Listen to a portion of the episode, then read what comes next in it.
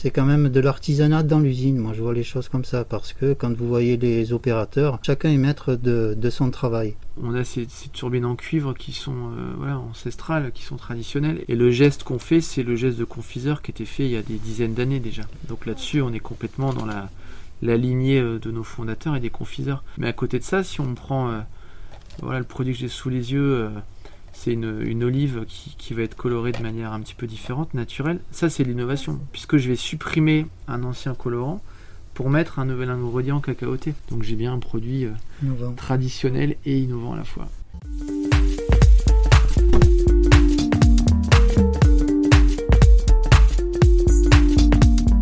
La pâtisserie, c'est avant tout une histoire de goût, de saveur et d'émotion. Je suis Léa Reverdy, amatrice et passionnée de pâtisserie. Mon défi, vous emmener avec moi à la découverte de ce qui fait vraiment un bon dessert. L'objectif ultime, trouver la recette parfaite qui fera fondre vos papilles à coup sûr. Vous êtes sur le point d'écouter un nouvel épisode de Papilles. C'est le podcast qui part à la rencontre des meilleurs chefs pâtissiers pour comprendre l'émotion et les saveurs qui les animent au quotidien lorsqu'ils créent leurs desserts d'exception. Après cet épisode, à vous de laisser libre cours à votre imagination et de créer les desserts aux saveurs qui vous ressemblent, tout en vous inspirant des meilleurs. Bonne écoute Bonjour à tous et à toutes. N'avez-vous jamais rêvé de visiter une confiserie? Eh bien cette semaine, je vous dévoile les coulisses de la confiserie François Doucet en compagnie de Ronan et Nicolas. Fondée en 1969 par François et Maggie Doucet à Oraison, en Provence, la confiserie propose quelques centaines de produits qui vont de la pâte de fruits au pralino amando, leur spécialité. Au menu du jour, vous allez l'entendre, comment François Doucet fait le lien entre innovation et technique traditionnelle, ce qui leur permet de tirer le meilleur de chacun de leurs produits, mais aussi quels sont les secrets d'une pâte de fruits réussie et tout ce à quoi il faut penser lorsque l'on veut en refaire chez soi. Et enfin, leur engagement et leur volonté de planter leurs propres amandiers. La confiserie propose d'ailleurs de parrainer votre propre petit amandier. Bonne écoute Bonjour à tous les deux. Déjà, est-ce que vous pourriez euh, chacun de vous vous présenter en une phrase? Je suis Nicolas Mess et je suis au service euh, R&D de l'entreprise euh, François Doucet Confiseur. Et moi, je m'appelle Ronan Autré et je suis le dirigeant de l'entreprise. Et est-ce que vous pourriez aussi, du coup, décrire la confiserie François Doucet en, quelques mots? Les objectifs, toute la, vision un peu de François Doucet Moi, je pense que c'est une aventure familiale de passionnés qui aujourd'hui continue par l'intermédiaire justement de Nicolas à mettre en œuvre des matières premières locales avec un vrai savoir-faire de confiseur, avec un ADN provençal et engagé. Voilà, c'est ça. Euh, trouver les, fruits euh, de qualité euh, de nos régions, en particulier, hein, quand on ne peut pas faire autrement. Et, mais c'est vraiment l'objectif, c'est ça. Quoi. Travailler avec des produits de qualité et de la région. Très bien. Et pour commencer donc avec un peu une actualité, donc j'ai vu que vous aviez pour projet de faire donc votre arboretum qui a commencé un peu, si je me trompe pas. Déjà, qu'est-ce que c'est exactement? Alors l'arboretum, c'est un, jardin en fait, hein. on peut appeler ça aussi jardin botanique, euh, dans lequel on va retrouver euh, toutes les variétés, les espèces végétales qu'on met en œuvre dans nos confiseries. Donc ça va être les arbres fruitiers, donc comme euh, l'abricotier, le poirier, un figuier, les arbres à fruits secs, amandiers, noisetiers, et aussi toutes les autres espèces végétales, que ce soit des plantes aromatiques comme de la lavande, du romarin, du thym, qu'on met, qu'on utilise dans nos confiseries, que ce soit les pâtes de fruits ou les pralinés. Et puis on a aussi des raisins, puisqu'on fait des raisins macérés, donc on a quelques plants de vigne qui seront uniquement destinés que à la bouche. Hein. On va pas faire du vin avec. Pourquoi avoir choisi de, faire cet arboretum? C'était quoi le projet? Alors c'était, on avait une contrainte, hein, il y avait une parcelle qui était, euh, qui n'était pas constructible, qui était donc finalement abandonnée, délaissée, qui faisait un petit peu, euh, je vais dire tâche. Hein, je sais pas ce que tu en penses, Nicolas, mais dans, dans, le paysage, dans notre environnement en tout cas. Euh, et il y a en plus des bâtiments qui sont construits, donc voilà, c'était un petit peu dommage d'avoir cette terre à l'abandon, donc on a contacté euh, les propriétaires euh, qui étaient voilà, qui étaient une famille. On leur a présenté ce projet-là et puis euh, du coup on a pu racheter cette parcelle et faire un beau jardin. À la fois c'est beaucoup plus accueillant pour les collaborateurs. c'est un parking qui permet d'accueillir les visiteurs à la boutique. Et puis pour nos voisins qui habitent les maisons à côté, c'est un environnement un peu plus agréable qu'une terre abandonnée. Bah écoutez, euh, merci beaucoup. Donc en première partie, je vous propose de, revenir un peu sur l'histoire de la confiserie, mais sous le prisme des saveurs. Donc tout d'abord, la première question, c'était quoi la toute première création de la confiserie? Euh, La praline Ace Amando.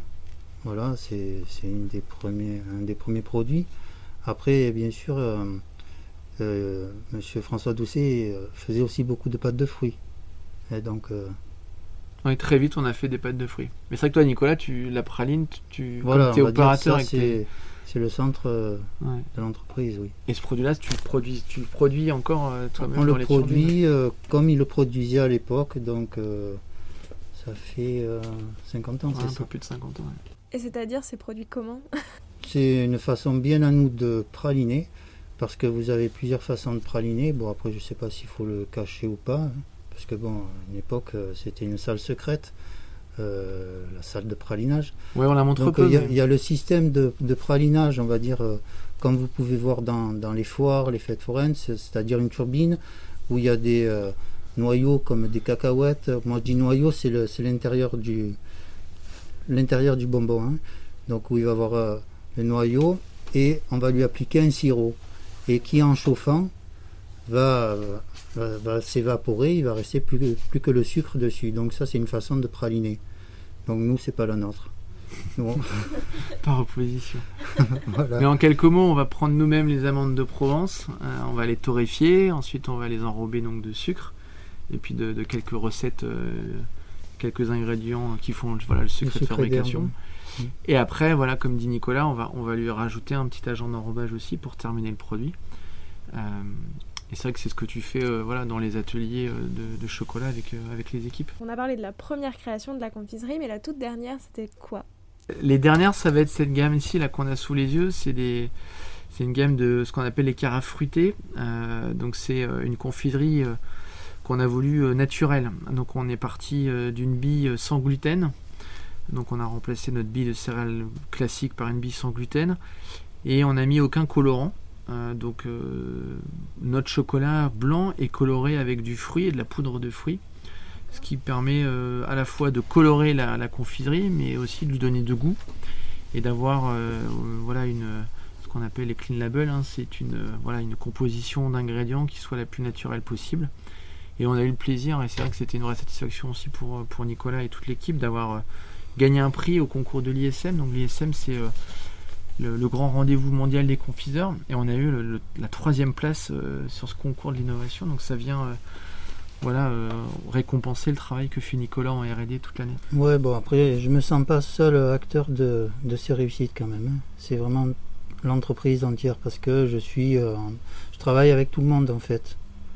Voilà, c'est plus un collège d'acteurs pour, pour tout ça qu'une personne. Hein. Voilà. C'est vrai que là, on est dans le laboratoire de Nicolas. Donc Nicolas, c'est ici qu'il va faire euh, ses essais, qui va, on va imaginer avec euh, Charlotte et l'équipe R&D euh, les recettes, sourcer avec les achats justement les bonnes matières premières, les bons ingrédients. On va goûter. Généralement, tu vas avoir plusieurs plusieurs allers-retours. Et, un des, une des phases critiques, c'est l'industrialisation. C'est comment on passe de la recette qui est bonne quand on l'a faite en petite série, quelques kilos, à euh, une production plus conséquente de 100, 250, 300 kg et qu'on respecte les mêmes critères euh, à la fois organoleptiques, donc de goût, et aussi visuel. Il faut que le produit soit beau et bon. C'est tout l'enjeu. Et je, voilà, je, rejoins ce que tu dis, c'est que c'est un travail d'équipe parce qu'il euh, y a plusieurs étapes qui sont clés pour faire euh, d'une nouveauté euh, un, succès Évidemment, et justement, généralement, ça se passe comment tout ce, de transposer ces, petites quantités en quantités beaucoup plus importantes? Comme je viens du, secteur euh, production, donc j'ai déjà une idée de ce qui est faisable ou pas. C'est quand même important mm. de, de, de, connaître tout ce qui est machine et autant les machines, autant on va dire la matière première que vous mettez en œuvre. Parce que euh, une matière première qui est molle ne va pas se travailler pareil qu'une amande, d'une noisette. Par exemple, on fait des fruits confits, citron, orange. Je veux dire, on va pas mettre la même quantité, le poids, euh, sinon il y a tout qui s'écraserait, enfin ça serait euh, une catastrophe. Donc ça, il faut quand même être passé par les ateliers pour arriver quand même à, bien comprendre tout ça. Je pense que l'intérêt aussi que tu sois passé par la production avant de faire la R&D, c'est que tu viens souvent, voilà, comme tu connais les contraintes, tu viens souvent avec les solutions. C'est-à-dire que on aura fait une première recette, imaginez euh, une certaine quantité, une certaine manière de faire. Toi, quand tu vas faire cette recette-là, tu vas avoir des problèmes. Et tout de suite, en fait, il va venir avec déjà l'idée de la deuxième recette. Fort de son expérience, justement, d'avoir dû résoudre pendant X années. C'est combien de temps que tu es chez nous? 14 ans bientôt. Donc 14 ans de production, forcément vous avez eu des problèmes et donc vous avez déjà des idées de, manière de résoudre les difficultés en production. Donc c'est aussi ce qui fait que ça fonctionne bien avec Nicolas en R&D, c'est que derrière, quand il nous dit j'ai pas réussi la recette, on sait déjà qu'il va nous dire j'ai pensé à ça, voire même des fois il a fait déjà une recette euh, numéro 2. Après, comme je vous disais, je suis toujours en relation malgré tout avec les chefs d'atelier, voir ce qu'ils en pensent aussi. Voilà, que ce soit pâte de fruits, chocolat. Mm et les responsables production aussi pour, la, que ça soit des mises en œuvre aussi rentables, hein, parce que bon, il y a des produits qui pourraient être faits, mais industriellement, bon, c'est trop long.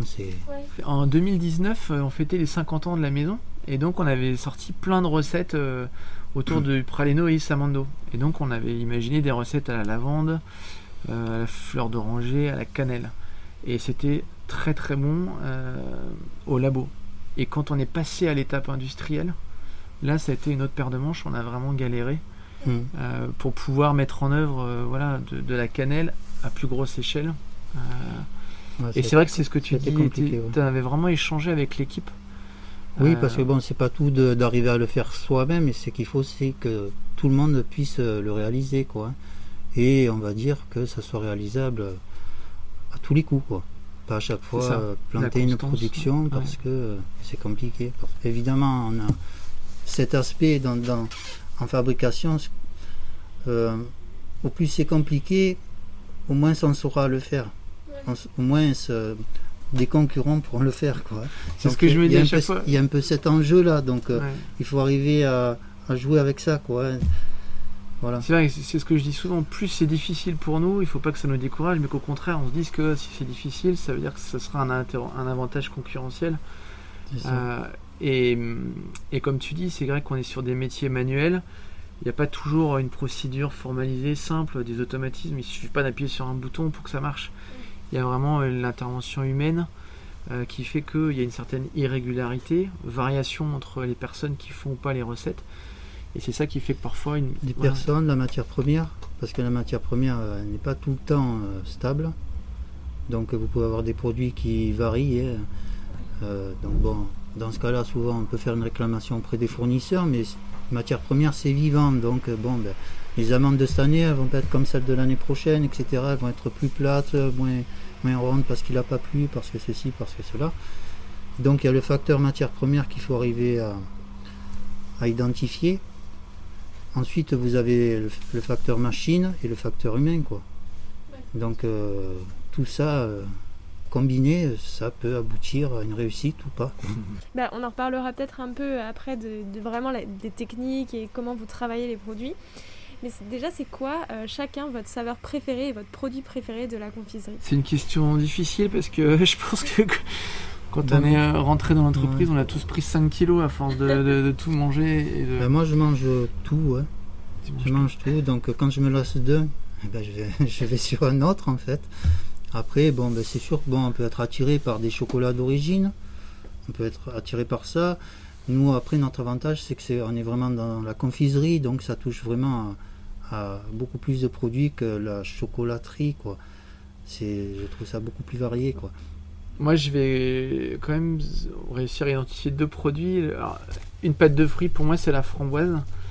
Euh, je trouve qu'elle a, vraiment un goût intense euh, et, on voit les akènes de la framboise, ces petits pépins. Là, et c'est vrai qu'on a, je trouve qu'on a vraiment l'impression de manger euh, un fruit presque cueilli. Il y a vraiment un vrai goût de framboise et une texture. c'est vrai que c'est le travail qu'on fait sur la pectine qui est vraiment fondante. Donc j'ai vraiment la, pas de fruits framboise, c'est mon petit péché mignon.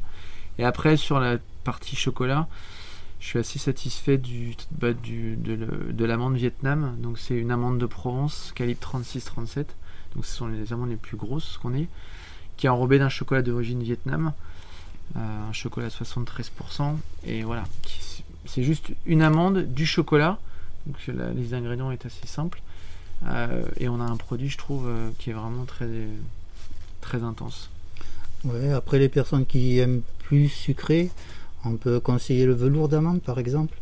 Donc ça c'est une, praline enrobée de chocolat blanc et de praliné avec euh, poudré de cacao. Et donc c'est aussi excellent. Bon, c'est, on se dirige vers un autre goût que du chocolat d'origine, quoi. C'est beaucoup plus sucré, quoi. Voilà. Et après il y a tous les, les, perles de fruits aussi, euh, comme tu disais que tu aimais euh, la framboise. on peut retrouver aussi les saveurs de la pâte de fruits associées avec le chocolat. Et là on a travaillé dessus, par exemple sur les les perles fraises, donc qui associe donc euh, la technologie euh, euh, de la pâte de fruits avec le, mogul et l'atelier chocolat avec justement aussi les, les, poudres de fruits fraises avec des inclusions de, de, fraises aussi dedans quoi.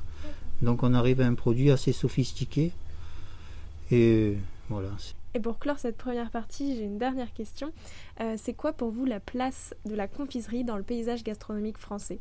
Pour moi, elle est, euh, elle est en fait euh, historique. et justement, je pense que ça fait partie de notre spécificité culinaire française, d'avoir ces petites douceurs qui sont faites avec amour. Et chaque région française a sa petite cartographie. Des... Donc il y a une certaine, il y a une culture derrière notre métier, un vrai savoir-faire et notamment en pâte de fruits, ouais, parce que c'est typiquement français, quoi. On pourrait croire que la pâte de fruits c'est mondial, mais en fait c'est euh, typiquement français, quoi. Voilà. Je veux dire, euh, de tout temps, on a voulu conserver les aliments, le sel, euh, le fumage, etc. Donc aussi en pâte de fruits, et bon, et la pâte de fruits c'était français, quoi. Et le sucre qui vient conserver en fait le, le, fruit. Quoi. Et donc c'est vrai que pour moi c'est ouais, c'est une place un peu unique à part et historique et culturelle en fait. Non, mais c'est ça, et souvent chaque région a vraiment ses spécificités en termes de confiserie. Du coup, d'ailleurs, euh, pour la région, qu'est-ce que ça bah, La pâte de fruits maintenant, et, euh, grâce à François Ducé Confiseur, mais on a énormément d'arbres fruitiers euh, dans, le, dans la région. Et sur la carte de France des confiseries, maintenant, on, peut être fier de nous, mais les pâtes de fruits de Provence sont, sont ancrées dans la, dans la pâte de fruits. Oui, ou les fruits confits aussi. Et les fruits confits aussi, ouais. Après, on peut aussi parler de, des calissons, des nougats, qui sont aussi des, spécialités de la région, qui viennent spontanément euh, à l'esprit. Et c'est vrai que la Provence, avec euh, ses 13 desserts et cette, euh, cette habitude de, cette tradition d'avoir des desserts et de multiplier les desserts, je pense qu'on a aussi une place à part dans la, confiserie française avec nos, spécialités. Bah écoutez, en deuxième partie, je vous propose de revenir vraiment sur les, les, saveurs qui vous inspirent au quotidien et tout votre engagement en règle générale avec la confiserie François Doucet. Donc déjà, euh, combien de types de confiserie est-ce que vous proposez? On, a, on vend 1000 produits différents par an. Euh, après, il y a différents conditionnements. Euh, donc c'est environ 300 références, 300 produits. donc c'est très large, hein. c'est une palette très large de saveurs. Voilà, 300 recettes différentes par an qu'on met en œuvre. Et vos recettes phares? On a déjà un petit peu commencé à en parler tout à l'heure. Il y a donc le, pralino Isamando sur la partie sur l'atelier chocolat. On va aussi retrouver l'olive, donc, euh, je sais pas si tu, veux présenter la recette de l'olive? Oui, ben, l'olive, c'est une, amande torréfiée, voilà, enrobée de chocolat noir et de chocolat blanc, quoi, coloré. Et ça, c'est une base d'olive. Donc, c'est un clin d'œil à l'olive, le fruit, hein, et, donc on fait, euh, visuellement, ça ressemble aux olives, on le fait de quatre couleurs différentes. Et après, il y a tout ce qui va être nos recettes phares, ça va être ce qu'on appelle le pralino poudré, donc c'est euh, une amande torréfiée, une petite couche de nougatine et du chocolat noir. Donc on a vraiment l'alliance du noir et de l'amertume et on a aussi le côté sucré avec l'amande. Et après sur les pâtes de fruits, même si on a lancé des gammes euh, très différentes, innovatrices avec la, des poudres de fruits ou des arômes, finalement les consommateurs sont attachés aux saveurs classiques. Donc ça va vraiment être euh, les, saveurs euh, fraises, framboises, abricots, poires, ces quatre parfums-là qui vont représenter euh, le, cœur des ventes. Sur votre site, vous présentez votre travail en, sorte que vous mêlez technique ancestrale et innovation gourmande. Donc ça, c'est peut-être plutôt pour toi, Nicolas. Comment est-ce qu'on mêle euh, ces deux techniques euh C'est quand même de l'artisanat dans l'usine. Moi, je vois les choses comme ça parce que quand vous voyez les opérateurs, ils sont maîtres, chacun est maître de, son travail. En chocolat notamment, en pâte de fruits, ça paraît plus industriel. Mais bon, c'est quand même voilà, bon, on ne travaille pas, c'est pas au chaudron, mais bon, c'est pas, c'est pas un désavantage pour nous parce que euh, ça permet euh, d'avoir un goût plus fruité qu'au chaudron éventuellement on aurait un goût un peu plus caramélisé. Voilà, donc c'est plutôt un autre avantage. Hein. On a ces, turbines en cuivre qui sont voilà, ancestrales, qui sont traditionnelles et et le geste qu'on fait, c'est le geste de confiseur qui était fait il y a des dizaines d'années déjà. Donc là-dessus, on est complètement dans la, la lignée euh, de nos fondateurs et des confiseurs. Mais à côté de ça, si on prend euh, voilà, le produit que j'ai sous les yeux, euh, c'est une, olive qui, va être colorée de manière un petit peu différente, naturelle. Ça, c'est l'innovation, puisque je vais supprimer un ancien colorant pour mettre un nouvel ingrédient cacaoté. Donc je suis là avec ce produit-là, je suis dans la tradition, puisque je le fais de manière traditionnelle avec le savoir-faire du confiseur. Et j'innove parce qu'aujourd'hui, les consommateurs ils veulent des produits plus naturels, ah, et donc là, ben, je, viens supprimer un colorant de synthèse et je viens mettre un ingrédient. Donc j'ai bien un produit euh, traditionnel et innovant à la fois. Et utiliser ces techniques ancestrales, qu'est-ce que ça apporte vraiment en termes de goût? Par exemple, tu disais que la pâte de fruits, le faire au chaudron, ça, en fait, finalement, on perdrait en qualité fruitée. Donc... Pour moi, ça, c'est mon avis. Hein. je veux dire, je dis pas au chaudron, c'est très bien, mais on arrive à un, un résultat différent, quoi. Donc ça dépend un peu, euh, voilà, vous voulez vous situer quoi. Sur la partie chocolat, l'intérêt de la turbine en cuivre euh, par rapport à l'inox, tu peux peut-être en, parler un petit peu euh, aussi. J'en vois pas. D'accord. Là, quand on en parle avec Alexandre, lui, il, pour avoir euh, turbiné dans du cuivre et dans, du, et dans de l'inox, il, il, trouve que l'enrobage se fait de manière plus homogène en fait sur du cuivre par rapport à l'inox. Bon, après, ça c'est peut-être une question de point de vue. L'intérêt sur de la pâte de fruits, nous, le but c'est de, de sublimer les matières premières. Donc la, la technique, le matériel, les outils d'aujourd'hui en 2021 doivent nous aider à, améliorer le goût et le faire de manière la plus naturelle. Donc nous, on va toujours faire nos choix euh, techniques et d'investissement et de matériel pour pouvoir être au service euh, du goût et de la naturalité de la recette. Donc euh, c'est pour ça qu'on a aussi acheté quelques nouvelles machines, je pense au spray, mmh. où là on n'est plus dans du, dans du traditionnel, mais ça nous permet de, de venir enrober de manière très fine et délicate ce qu'on ne peut pas faire à la louche de manière traditionnelle. Avec un spray, je peux venir enrober des petits grues de cacao, des petits raisins. Donc voilà, l'un n'empêche pas l'autre finalement. Ce qui compte, c'est le goût et le, et visuel. puis ça va pas affecter le goût euh, en pâte de fruits éventuellement, oui, c'est ce que je vous disais. Euh, voilà, quelque chose qui est cuit au chaudron et, et par rapport à nos cuiseurs, c'est différent. Mais en chocolat, c'est juste l'application du chocolat. Donc euh, le noyau reste le même, le chocolat reste le même. Après, bon, il y a évidemment l'épaisseur des couches qu'on peut peut-être mieux maîtriser avec un spray, mais mm. le spray va s'appliquer plutôt à des produits qui sont beaucoup plus petits, voilà, qu'on ne peut pas faire à la louche. Donc, euh, en termes de goût, je euh, je vois pas de. Disons que la cuisson de la pâte de fruits, euh, si, on le fait sur un chaudron ouvert, c'est un petit peu comme à la maison avec une casserole et que j'ai mon feu concentré en dessous, il y a le risque de brûler la pâte de fruits si on ne fait pas suffisamment attention et qu'on ne mélange pas. L'intérêt de la cuisson telle qu'on la pratique, c'est un petit peu comme une cocotte minute où finalement j'ai surélevé mes produits et j'ai toute une atmosphère chauffée, ce qui fait que j'ai une, j'ai une cuisson homogène et j'ai pas le risque de brûler. Bah, le parallèle, c'est un petit peu ça sur la pâte de fruits, c'est qu'aujourd'hui mmh. euh, on a voilà, on a une cuisson qui est vraiment euh, voilà une technique de cuisson qui nous permet d'avoir une cuisson homogène sur euh, tous les ingrédients qui sont mis en œuvre, où on préserve et on n'a pas le risque de brûlure. Et par contre, la partie euh, traditionnelle, on va la garder sur les étapes de, sucrage, de découpe à la main, où là, euh, voilà, on peut avoir des choses qui sont beaucoup plus, euh, qui sont contrôlées et, qui sont régulières avec une découpe manuelle. Après, dans toute la partie innovation, on recherche des produits naturels. Donc, bon, voilà, donc pour moi, innovation et confiserie, ça m'arrête très bien. C'est innovation et puis on peut dire nouveauté aussi. Voilà, sans dire que on change pas tout, hein, mais bon. Bah justement, comment est-ce que, comment est-ce que ben, tu vous mettez au point euh, des nouveaux produits? Comment, Quel est le processus en fait? Déjà, qu'est-ce qui vous inspire une nouvelle saveur? Et puis, euh, peut-être, euh, enfin, je sais pas, toi, Nicolas, comment tu fonctionnes? Est-ce que souvent tu te dis, ben, je vais reprendre des, des produits qu'on faisait déjà? Tu vois, par exemple, ben, le pralino en essayant de, je sais pas, l'améliorer. Ou est-ce que t'inventes des nouveaux types de produits Comment est-ce que ça se passe euh Une innovation euh, peut être due à une demande.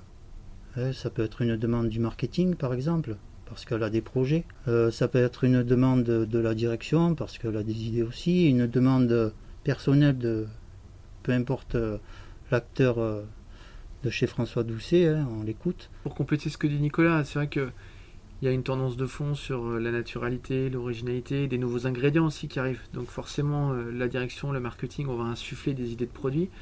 Il y a aussi en face bah, la qualité, sur des insatisfactions de recettes, sur des difficultés ah, techniques aussi qu'ils peuvent avoir dans les ateliers où on va être amené à, changer une recette. L'amélioration continue. Voilà, c'est ça. Hmm. Donc c'est deux, deux, grandes tendances en fait, hein. soit euh, nouveauté, tendance, nouveau catalogue, innovation, soit amélioration continue, besoin d'améliorer, de reprendre une recette. Tous nos chocolats aujourd'hui, il y en a beaucoup qui sont colorés. Euh, voilà, notre vocation, c'est de les avoir tous sur des ingrédients naturels. Donc ça, c'est de l'amélioration continue. On va pas changer la, on va, on va changer la recette, et, mais on va pas euh, voilà, changer forcément le goût, même si ça a un impact dessus. Ce ne sera pas un nouveau produit au catalogue. Oui, justement, je me demandais, bah, comme vous êtes passé sur des, gammes beaucoup plus naturelles, avec justement des colorants naturels, comment est-ce que ça s'est passé dans la confection euh, pour ne pas changer le goût, justement, mais tout en, en, prenant en compte le fait que les colorants naturels amènent euh, un goût en plus? Ben, Des fois, vous n'avez pas le choix, le goût change. dire, euh, en fait, vous voulez faire quelque chose d'autre avec pour le, le, consommateur veut que ce soit naturel, il faut aussi que bon, il admette euh, certaines choses. Quoi. Il y a une éducation aussi à faire avec le consommateur. Voilà, je veux dire des produits euh, qui sont rouges vifs, etc., avec des colorants euh, donc non naturels, vous pouvez pas les faire avec des produits naturels. Donc c'est où vous voulez manger, voilà, entre guillemets naturel, bio, et, on, vous propose ça, on pourra pas faire autrement, quoi. Il faut, ça, mais il faut l'admettre, quoi, parce que c'est sûr qu'on cherche pas à comparer, en fait. Si on compare, euh, voilà, il faut juste se dire, voilà ce qu'on veut faire, on veut quelque chose de naturel, c'est parce qu'on sent que c'est c'est meilleur pour le consommateur et c'est ce qu'on veut faire, c'est notre vision d'entreprise. Du coup, on fait nos produits. Par contre, il faut que ce soit bon. Donc c'est ça qui compte, c'est de se dire à l'aveugle, je goûte, qu'est-ce qu'on en pense? Est-ce que c'est bon, pas bon? Est-ce que c'est digne de s'appeler euh, confiserie François de ses confiseurs? Et c'est ce sur quoi on travaille sur les recettes. Parce que oui, c'est vrai que les, colorants et les ingrédients pour colorer naturellement les confiseries, elles ont un petit goût. Et la, ça altère avec le temps, la lumière altère la couleur. Donc euh, on a deux inconvénients majeurs. La perte de couleur et un petit goût qui vient modifier l'organoleptique du produit. À nous de faire en sorte que la confiserie soit bonne. Et comme je disais, euh, voilà un produit qui aurait une DLUO de, de un an par exemple, il faut peut-être que le, consommateur bon, ben, joue le jeu. Quoi. Il accepte euh, d'avoir un petit peu moins de durée, il accepte que ce soit. Voilà. C'est sûr qu'il y a un changement. On retourne dans le système du non naturel, quoi, conservateur, etc. etc. Donc euh, si on veut quelque chose, on se dirige dans, dans cette voie-là, il faut accepter aussi. C'est un peu la, Tu te rappelles la, campagne de pub sur les légumes qui était un petit peu moins jolie et, on disait bah, finalement il est, moins, il est moins beau mais il est, il est bon, il faut le prendre. Nous, ce qui est particulier dans la confiserie, c'est qu'il y a un aspect visuel euh, qui est important. Euh, une confiserie qui est pas jolie, euh, le consommateur la prend pas. on va être moins amené à l'acheter. Hein. Notre, notre, produit est particulier en soi, qui est, le visuel est important et ça fait partie de l'acte de consommation. Donc on peut pas le négliger cet aspect-là. Ouais, bien sûr. Et après, d'un point de vue vraiment euh, goût et saveur, euh, enfin, qu'est-ce qui, d'où viennent un peu les nouvelles idées? Est-ce que vous pouvez aussi vous inspirer, je sais pas moi, de, chefs pâtissiers ou de chefs cuisiniers qui ont fait telle alliance euh? Mais moi personnellement, tout ce que j'ai fait, je me suis fié comment? Donc ça sort pas de copie extérieure quoi en fait. Tout ce qui a émergé d'ici, même si d'autres l'ont fait, ça a été propre à ce qu'on a fait nous. Quoi. Euh, pour dire, euh, les poudres de fruits, comment expliquer C'est une longue histoire. À l'époque, je devais faire des, euh, des carrés de, de pralinés, donc qu'on devait enrober de chocolat. Praliné au Jean du quoi, c'est un peu plus avec un peu plus de chocolat. Donc je devais mettre en œuvre ça, donc faire des petits carrés d'environ 1 cm carré. On devait les enrober. Et donc je devais euh, mettre au point des intérieurs, euh, donc euh, du praliné, donc avec des inclusions, donc de la noix de pécan, du sésame, etc., etc. Et donc j'en suis venu à mettre de la poudre d'érel dans un chocolat. Je l'ai fait goûter, ça a plu. Et de là, ça, ça a découlé, pour dire le système d'innovation. Hein. Là, on a découlé donc de cette poudre d'érel, on l'a appliquée sur les fraises les mignonnettes fraises. Sur les caras aussi, puisque du coup on a développé d'autres poudres. Et sur les pâtes de fruits, puisqu'on a appliqué ces poudres-là qu'on avait au chocolat, on les a appliquées aussi aux pâtes de fruits pour remplacer le sucre de grandissage par de la pâte Donc de fruits. on va dire c'est de par un projet peut vous amener à, à d'autres projets. De plus, vous avez donc en face de vous plusieurs matières premières. Donc moi, je suis constamment en train de goûter ce que j'ai devant moi et je me projette un peu sur euh, l'application possible. Quoi. Voilà. Après, euh, euh, les tendances qu'on va voir euh, au niveau du marketing ou de la direction, il y a aussi parfois, effectivement, on, on peut s'in- s'inspirer de, de ce que va faire un, un chef pâtissier. Moi, j'ai en tête euh, le travail qui est fait euh, au niveau des pâtisseries sur les réductions en sucre aujourd'hui. Euh, nous, par rapport à la pâte de fruits, euh, et on continuera à vendre des pâtes de fruits avec le, le sucre qu'on utilise aujourd'hui. Mais euh, il y a aussi forcément euh, un intérêt à développer des, des- des pâtes de fruits qui soient réduites en sucre. Donc c'est un mélange des deux. Ouais, ça, vous le faites de plus en plus ou... On fait déjà des gammes sans sucre ajouté, que ce soit au niveau du chocolat ou de la, ou de la pâte de fruits. Quand on a mis nos, justement ces poudres de fruits sur nos pâtes de fruits, on a réduit de 8% le sucre, donc il y a déjà eu des, des avancées dessus. Et après, Nicolas étant, voilà, f- fait des essais, il y a des, des contacts euh, pour pouvoir euh, travailler euh, d'autres types de sucres euh, qui sont quand on- voilà, un- qui permettent d'avoir un IMC plus bas. Ça fait partie des, Ouais. des sujets, ouais. C'est des sujets voilà, bon, qui sont chers à- aux consommateurs. Oui, mais après... Et c'est long, euh, c'est- ça c'est pour le coup c'est de la R&D assez long parce que euh, quand on vient, c'est c'est de la chimie, hein, on vient changer euh, l'équilibre de la recette, euh, le, enfin voilà, c'est c'est la, la- la gélification euh, de la pâte de fruits euh, et le niveau de pH aussi sont impactés, donc euh, il y, a- il y a un petit peu de travail et euh, ça rejoint ce qu'on disait tout à l'heure. Tant mieux si c'est difficile. Oui, mais c'est ça, mais c'est ce que j'avais demandé, ça change vraiment toute la recette du début à la fin si on utilise un autre type de sucre. Oui. Oui, oui, ça change la recette, la mise en œuvre. hein, on parlait tout à l'heure dans les ateliers. C'est c'est pas négligeable. Oui, la pâte de fruits, de toute façon, c'est une constante. euh, euh, on va constamment euh, la surveiller. Quoi. Dès qu'on a un changement de pulpe, il faut faire des, analyses dessus, des tests. hein. donc, euh, bon, le Brix, c'est une chose, mais le pH, il faut aussi euh, surveiller de près. Voilà, parce que votre pâte de fruits, elle va gélifier à un certain pH, et si vous êtes au-delà, elle ne gélifiera pas. Donc, en fonction de votre pulpe, Bon, ben, on reçoit un nouveau lot de pulpe. Il faudrait faire un essai à chaque fois. Euh, Bon, on ne le fait pas à chaque fois parce que, bon, en général, euh, nos fournisseurs, euh, voilà, on a des fiches techniques euh, assez précises. Mais euh, donc, euh, si vous vraiment vous, vous, vous faisiez une pâte de fruits avec vraiment des fruits différents, vous n'aurez pas du tout le même résultat. Quoi. Oui, c'est ça, selon le... Enfin, une fraise ne se travaillera pas du tout pareil qu'une poire, par exemple. Ah oui, Non. oui, oui, oui. Ouais. C'est pour ça, bon, nous, on a un pH mètre, un réfractomètre. Bon, c'est basique, mais c'est obligatoire. Et si on veut le tenter à une échelle, enfin, je sais pas, euh, à une échelle personnelle, enfin, je veux dire euh, chez soi, comment est-ce qu'on peut calculer un peu ce, ce type de... Il y a un pourcentage de pectine à avoir. C'est entre 1 et 2%. Bon, je peux dire des bêtises, mais en gros, c'est ça. 1-2% de pectine. Et après, au niveau des pH, euh, vous allez souvent voir sur les recettes qu'il faut mettre un petit peu de jus de citron sur la fin. Voilà, donc ça, ça permet de faire tomber le pH. Et en général, ça va mieux gélifier en pH acide qu'en pH euh, basique. Donc euh, voilà, c'est mieux d'être bas que haut.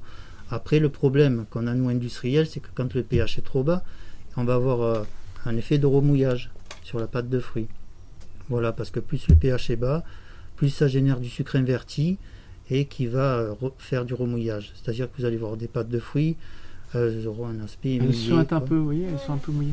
Donc ça, c'est un aspect très important pour l'industriel. ouais. Et est-ce qu'il y a des types de confiseries que vous avez déjà tenté, mais que vous avez arrêté pour une quelconque raison? Et ce que tu disais tout à l'heure, les, les- les carrés, c'était Ouais, bon, là, on a abandonné. ouais. ouais, c'était bon, mais on n'arrivait pas à le faire de manière euh, constant, régulier. euh. Voilà, c'était euh, c'était une source à problème. Oui, après, bon, euh, je on veux dire, plus tard. comme on parle d'innovation, c'est en perpétuel euh, roulement, quoi, vous voyez. Les produits qui sont euh, euh, des produits phares, on les changera jamais parce qu'une praline ou un- une amande avec du chocolat noir dessus, bon, ben, elle se suffit à elle-même. Mais bon, il y a des produits comme le, le goût du consommateur change, c'est pareil. Du coup, ben, ce qui marche pas, ben, on va les abandonner et puis euh, d'autres nouveautés prendront le relais, quoi. Généralement, vous les abandonnez soit parce que ça marche pas d'un point de vue consommateur, ou est-ce que parce que c'est trop long Il y a les deux. Euh, effectivement, c'est essentiellement comme tu dis, parce que bah, le produit marche pas commercialement et donc on, ne tient plus les volumes. Mais il y a aussi cette logique de voilà, le produit il doit être, euh, il doit être beau, il doit être, euh, on doit maîtriser la recette, ça doit être, il ne faut pas qu'il y ait de réclamation, donc il faut que d'un point de vue qualité du produit, on doit être au rendez-vous des consommateurs. Donc ça peut être les deux explications. Si c'est trop difficile à faire ou que le produit n'est pas satisfaisant, qu'on a, un manque de goût ou, pire qu'il y a des réclamations, dans ces cas-là, on arrêtera le produit. On a, on a une rotation, c'est tous les ans, on sort euh, une vingtaine de recettes, on va dire, 20-25 recettes, et puis on a euh, voilà, une dizaine qui disparaissent. Tout ce qui est innovation, c'est plus compliqué actuellement. Tous les produits proposés en général euh, amènent une complication supplémentaire dans la fabrication. Par exemple, bon là on va enrober avec des poudres de fruits, ça va augmenter la viscosité. bon, c'est pas c'est pas infaisable loin de là, hein. mais voilà ça. C'est plus difficile. C'est plus difficile quoi. Vous avez donc des temps qui se rajoutent parce que euh, ça va doubler, donc il faut le dédoubler, etc. Donc, euh. mais après, en, plus, vous travaillez euh, quasiment uniquement avec des saveurs régionales et locales. Déjà, comment est-ce que vous, choisissez vos produits et est-ce que ça signifie que bah, vous, il y a certaines saveurs que vous ne travaillerez peut-être jamais parce que c'est pas du tout local? Alors, pour répondre à ta dernière question, je pense pas que je m'interdirais de lancer un produit euh, sous prétexte que la, matière première vienne. Euh, euh, je mets de côté l'aspect sécurité hein, alimentaire, mais, une, denrée qui viendrait d'un pays lointain, si elle est intéressante, je trouve que c'est intéressant pour le consommateur et pour l'entreprise. Après, voilà, François et Maggie Doucet ont créé l'entreprise en 1969. Dès le départ, il y avait cette logique d'avoir un approvisionnement local. Euh, puisque c'est vrai qu'on a la chance d'être dans une région où il y a euh, des amandiers et des arbres fruitiers, donc on en profite. Euh, donc là, on a, il y a deux ans, on a planté 8 hectares d'amandiers. Cette année, on a remis 2 hectares en plus, donc ça fait 10 hectares d'amandiers sur oraison. Qui vont nous permettre d'avoir 10% de notre besoin. Donc ça, on aimerait bien, nous, à terme, avoir 30-40% d'amandiers en propre. On va pas aller au-delà, et, cette année nous le rappelle bien, il y a eu un épisode de gel euh, important. Euh, sur notre commune à Oraison, c'est 100% de destruction. Euh, il y a 40 hectares d'amandiers, on a un voisin, il a tout perdu. Donc voilà, on va pas se mettre en risque sur nos approvisionnements en prenant uniquement approvisionnement Oraison Provence. on va rester français, c'est déjà très bien. Prioritairement Provence, dans la mesure du possible, mais on va aussi acheter des amandes en Corse, en Occitanie, euh, puisqu'on trouve euh, des productions de qualité et à nos critères attendus. Et après, sur les fruits, c'est la même logique. Euh, on prend les pommes, les poires du côté de Sisteron, l'abricot dans la Drôme. Et là aussi, difficulté cette année avec le gel. Il y a eu énormément de pertes sur les abricotiers. On est, voilà, on est en train de sécuriser ça pour cette année. on devrait trouver la variété qu'on utilise, l'oranger de Provence, mais c'est vrai que c'est pas évident. Euh, mais en tout cas, euh, voilà, on va, on va continuer, nous, à, parce que ça fait partie de notre ADN et qu'on voudrait même aller plus loin, c'est acheter euh, des fraises, des framboises dans les Bouches du Rhône et le Luberon pour pouvoir avoir encore. Aujourd'hui, c'est 75% de notre production qui est faite avec des fruits de Provence. On voudrait pouvoir monter à 80-85%. Après, c'est évident que l'ananas, la mangue, on ne les trouve pas par chez nous. Vous avez par exemple choisi de planter des amandiers. Est-ce que ce serait possible euh, d'imaginer que vous plantiez d'autres arbres fruitiers pour vos propres consommations euh, Oui, oui, oui.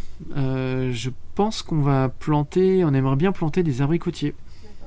Parce qu'on a utilise une variété qui se fait de plus en plus rare, qui s'appelle l'oranger de Provence. Et donc, pour pouvoir sécuriser nos approvisionnements, on pourrait envisager ça dans un avenir assez proche.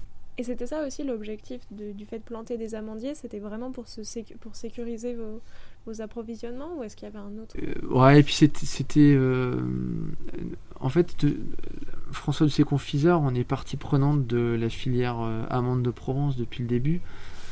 et c'est un projet qu'avait François en fait. Il voulait planter des amandiers, il avait analysé des parcelles dans la région les variétés aussi, euh, Ferragnès, Lorane, Ferraduel, donc des variétés autochtones. Et c'est vrai que quand on a eu l'opportunité de pouvoir euh, faire ce partenariat avec une agricultrice, ses enfants, euh, ça a été une vraie satisfaction. Ils ont eu le sentiment d'accomplir le rêve de leur père, en fait, en plantant euh, ces amandiers-là. Et euh, c'est aussi pour ça que la famille s'investit dans la fête de l'amande dans le village. Donc ça a une dimension euh, sociétale. Au-delà de l'enjeu économique pour l'entreprise, c'est aussi un engagement de la famille Doucet par la fête de l'amande, par cette plantation, pour soutenir cette filière. D'accord. Et d'un point de vue plus gustatif, qu'est-ce qui fait une bonne amande? À quoi est-ce qu'on la reconnaît?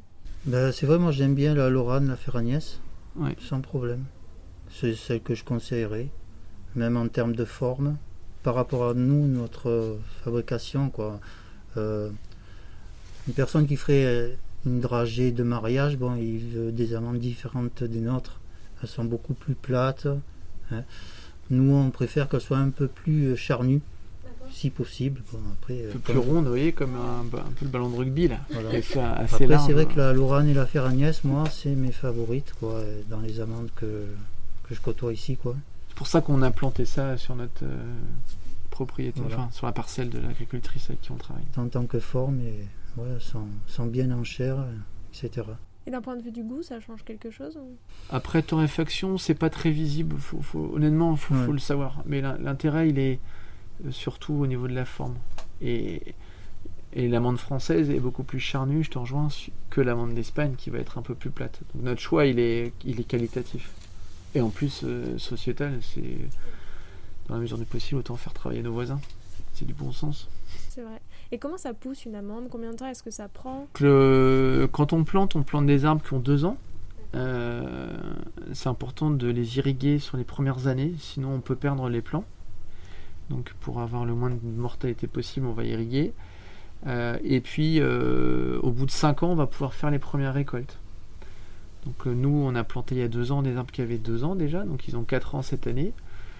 donc l'année prochaine, si tout va bien, on va pouvoir commencer à récolter les, fruits, donc seront en coque. Donc c'est une récolte qui se fait un petit peu comme la manière de l'olivier, je ne sais pas si vous avez en tête, mais on prend, ou même la vigne, hein, tu vas secouer le, pied de, ton arbre, ça va tomber dans une corolle. Et ensuite, on va amener euh, ces, fruits donc, en coque dans ce qu'on appelle un cassoir qui va venir casser l'amande pour extraire le fruit. Et derrière les amandes, elles sont calibrées. Donc c'est ce que disait Nicolas, on aime bien euh, pour certaines recettes, on a, on a trois calibres hein, chez Doucet. Et donc euh, suivant le calibre de l'amande, sa taille, on fera différentes confiseries. Et après, comment est-ce que vous les travaillez une fois qu'elles ont été justement extraites de leur coque? Donc nous, nous arrivons en sac de 25 kg. Voilà. Donc euh, elles sont toutes torréfiées. Torréfiées avec un gommage par-dessus. Donc c'est une légère couche euh, de, sucre, entre guillemets, qui va éviter les transferts de matière grasse de l'amande avec le chocolat. Voilà, donc cette amande, elle est torréfiée. Elle peut être aussi euh, pralinée. Est-ce que vous l'émondez Non.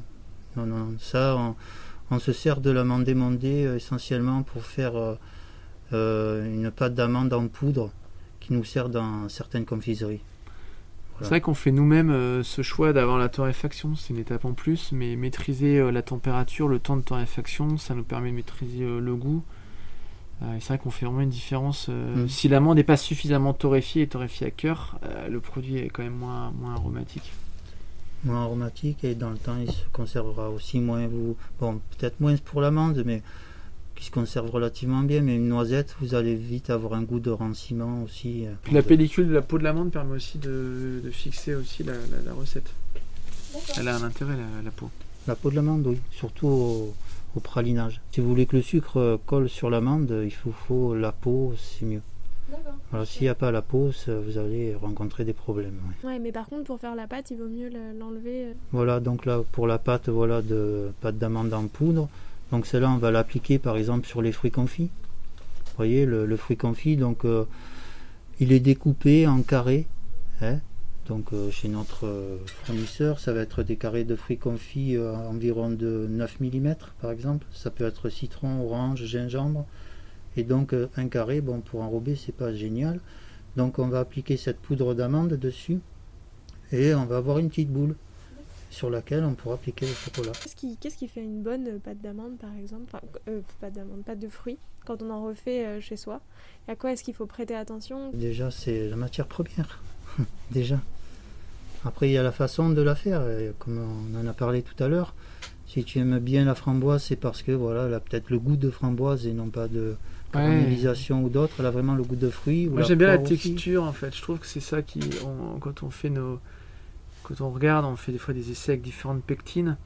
Où, euh, bah, je trouve que pour moi, l'indicateur clé de la pâte de fruits, c'est sa texture qui doit être euh, assez ferme mais fondante à la fois. Et c'est toute la difficulté en fait de la pâte de fruits.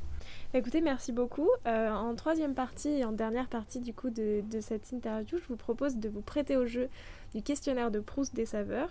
Tout d'abord, c'est quoi la confiserie parfaite pour la fête des mères? Parce que c'est bientôt. Donc euh, laquelle serait idéale selon vous? Ah bah Alors moi, j'ai pensé à, ma, femme est une maman et euh, elle, elle adore le chocolat noir. Et donc, moi, je pense que pour elle, une amande Vietnam, ce sera parfait pour bah alors, moi, je vais dire le contraire. moi, je prendrais un velours d'amande. Voilà, où il y a beaucoup plus de douceur. On en prend un, on mange beaucoup plus on prend du poids aussi. Hein. Pour ça. moi, je pense qu'il faut manger bon en quantité raisonnable. C'est ça plutôt que d'essayer de manger euh, plus light. Et... C'est la vie du confiseur. Sinon, j'aurais pas de métier. Quoi. Les Alpes de Haute-Provence en trois saveurs, ça donne quoi? Euh, Amande, lavande et pommes. Ouais, abricot, olive. Bon, après, nous, on fait pas ah l'olive, hein, mais c'est vrai que. L'olive, Oui, vous, vous, disiez que vous aviez déjà essayé, donc pour les, les, 50 ans, de faire des, des, confiseries à partir de toutes ces saveurs. Oui, on a fait, donc il y avait euh, donc l'amande enrobée de, de, lavande. Après, je pense aussi, euh, tu vois, au miel de lavande. On, a, hmm. on achète du miel euh, à 10 km d'ici et on fait, alors on n'appelle pas ça une pâte de fruits, c'est un gélifié, mais c'est excellent. Alors, on n'est peut-être pas objectif tous les deux, mais, euh, on te fera goûter. Tu as l'impression d'avoir la cuillère dans le pot de miel. Dans la texture, tu sens la texture du miel. Et c'est voilà, une, euh, du miel, du sucre, de l'eau. Et, on a fait, euh, là j'ai eu une demande d'un producteur de miel qui est venu à nous amener son miel. Elle habite, elle habite sur Oraison, elle nous a amené son miel. Et elle est repartie avec euh, des petits palais ronds mhm. de confiserie qu'elle vend sur les marchés avec son miel. C'est vrai qu'il y, a le miel aussi dans les saveurs de votre C'est vrai, c'est bien d'essayer d'associer les saveurs de la région vraiment avec notre travail. Après, il faut que le client soit au rendez-vous aussi. Hein. Parce que bon, on a fait des choses original, mais bon, euh, des fois c'est pas évident que ça suive. Hein. C'est pas grave, ça, peut, ça, peut, ça peut personnellement me plaire, mais bon, après il n'y aura pas de suite euh, au niveau de commercial. Quoi. Ça c'est le jeu. Hein, c'est le jeu. Moi j'aimais beaucoup celle, l'amande, le pralino à la fleur d'oranger par exemple. Et c'est un de ceux qui a le moins marché. Et à côté de ça, il y en a un qui marchait bien et qu'on a gardé, c'était justement une noisette enrobée de, de, de praline, de nougatine. On l'avait pas encore lancé, on a réussi à le faire. Et il a trouvé son, ses consommateurs, du coup on l'a gardé.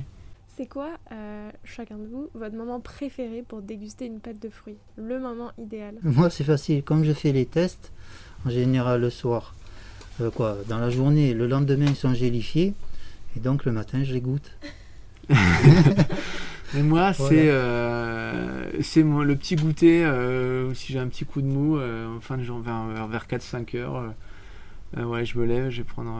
Euh, c'est vrai qu'on est à la source, hein, je vais prendre une petite pâte de fruits à la poire hein, et, voilà, ça me remet mon petit coup de boost pour bien terminer la journée. Vous ne deviez plus créer que un type de confiserie, ce serait lequel? Voilà, ce serait un choix, Cornélien, c'est trop dur.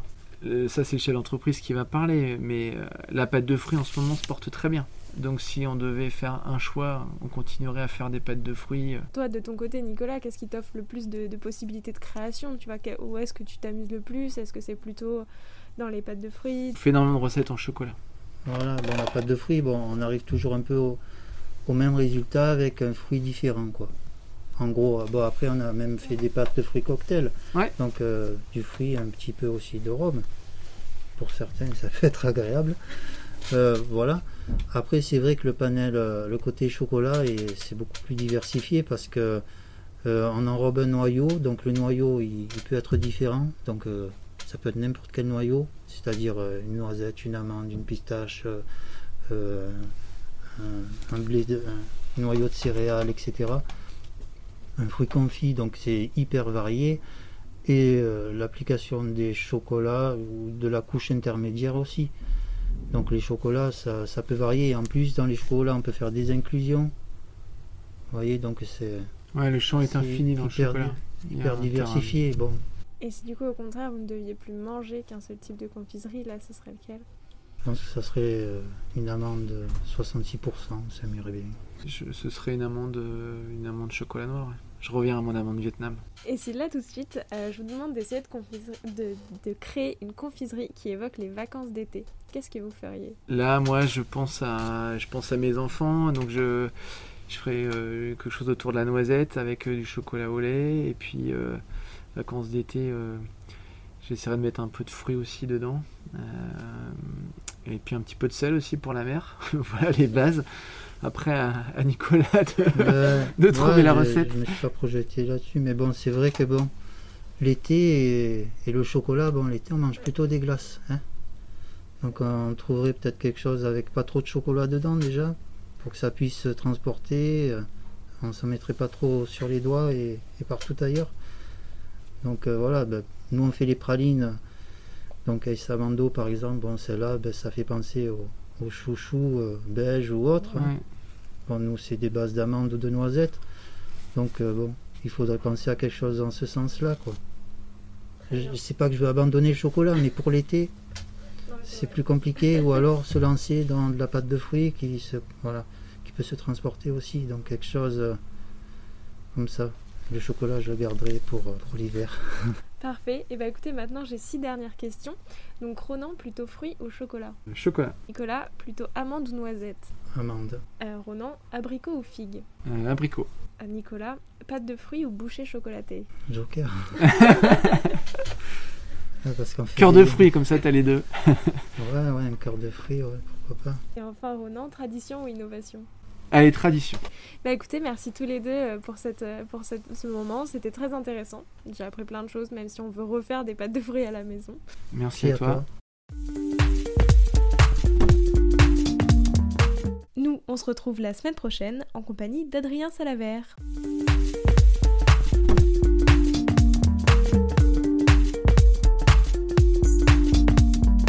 Alors, quel sera votre prochain dessert? Merci d'avoir écouté cet épisode jusqu'au bout. S'il vous a plu, n'hésitez pas à le partager aux gourmands qui vous entourent. Et si vous voulez soutenir Papille, deux choses. La première, notez l'épisode 5 étoiles sur Apple Podcast et laissez un joli commentaire. La seconde, vous rendre sur papillepodcast.com, sans oublier le S de papille, et vous abonner à la newsletter pour être prévenu de la sortie des prochains épisodes et des articles que j'écris régulièrement.